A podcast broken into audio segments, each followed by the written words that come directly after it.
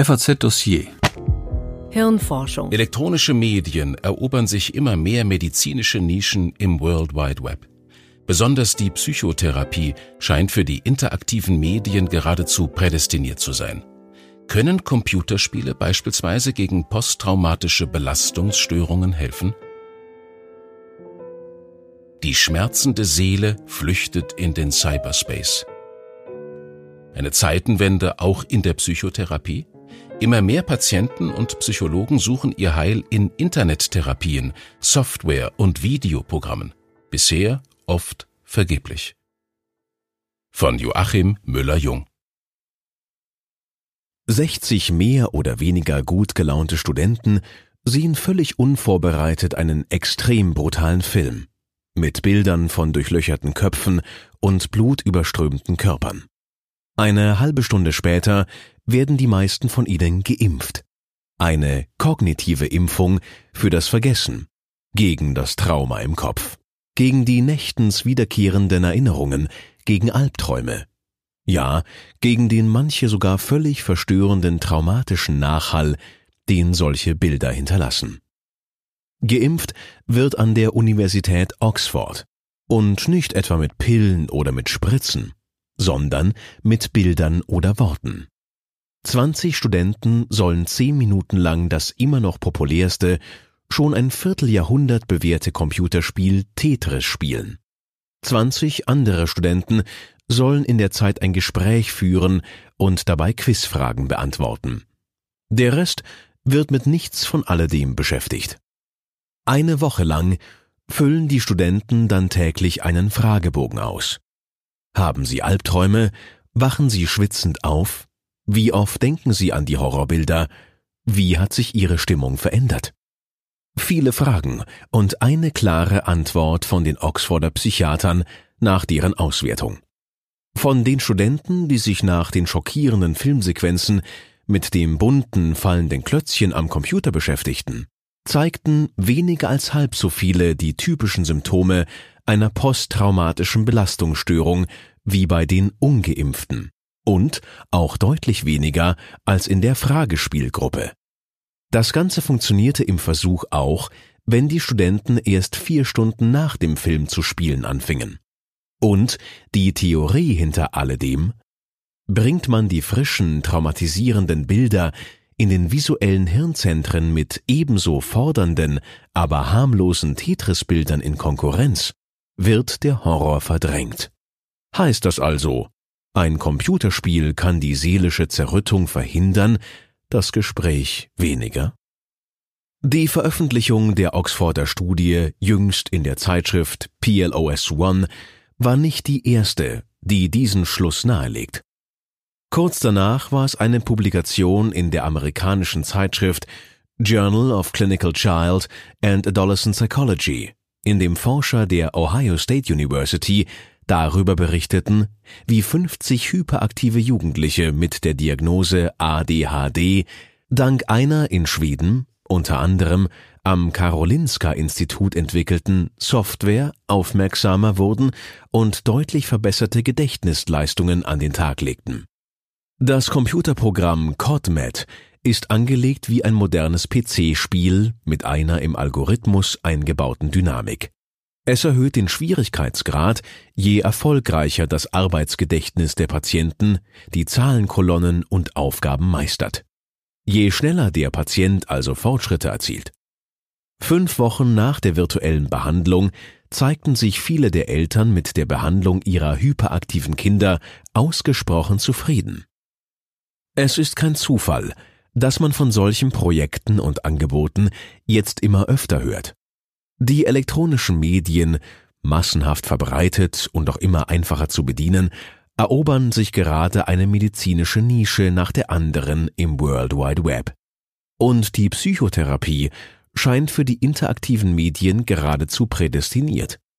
Schon 1998 hatten der Psychiater Alexander Schecksai und seine Kollegen von der Universitätsklinik Regensburg mit ihren ersten Berichten über telemedizinische Konzile zur kostengünstigen und effizienten Behandlung von Dutzenden depressiver, schizophrener und alkoholkranker alter Menschen in der Provinz für Aufsehen unter Therapeuten gesorgt. Ihr Mittel? Videotelekonferenzen von Patient zu Therapeut, von der Landarztpraxis oder von Klinik zu Klinik.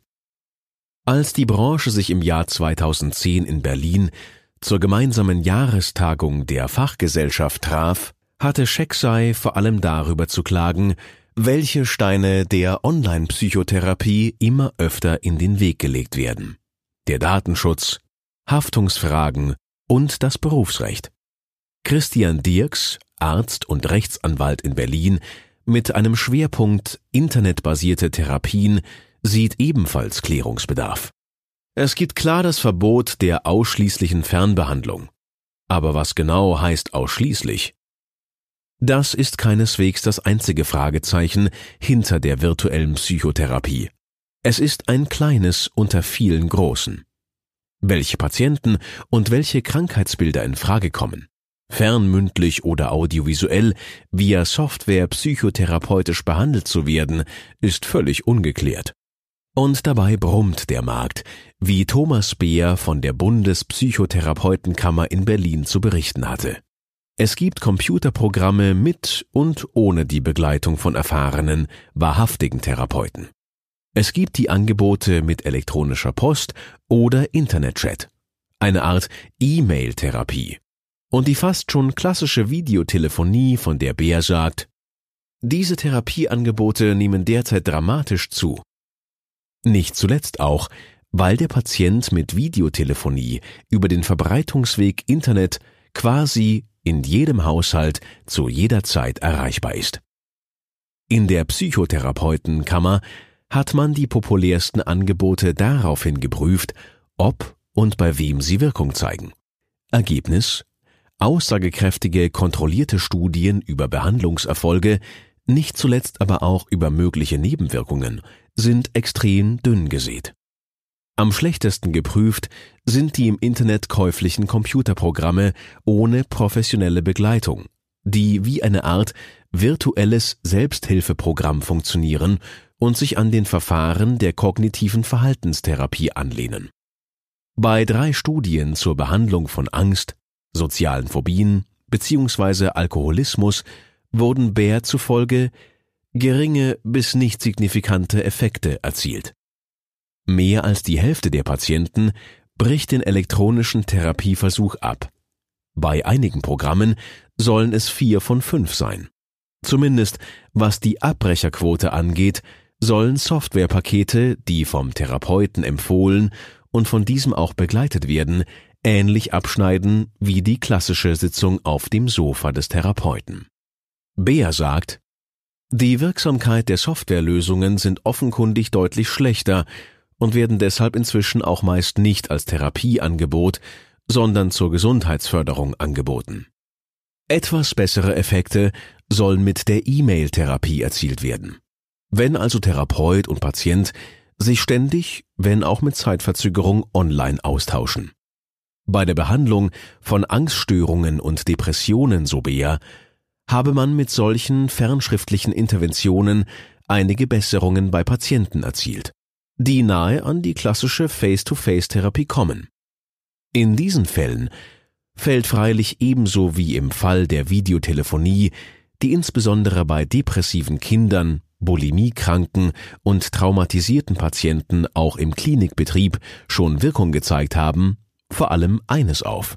Die Zahl der behandelten Fälle und der kontrollierten Studien ist gemessen an der enormen Verbreitung teils schwerer seelischer Störungen verschwindend gering. Die Ärzte und Psychologen beginnen offenkundig gerade erst Erfahrungen mit den neuen Medien zu sammeln.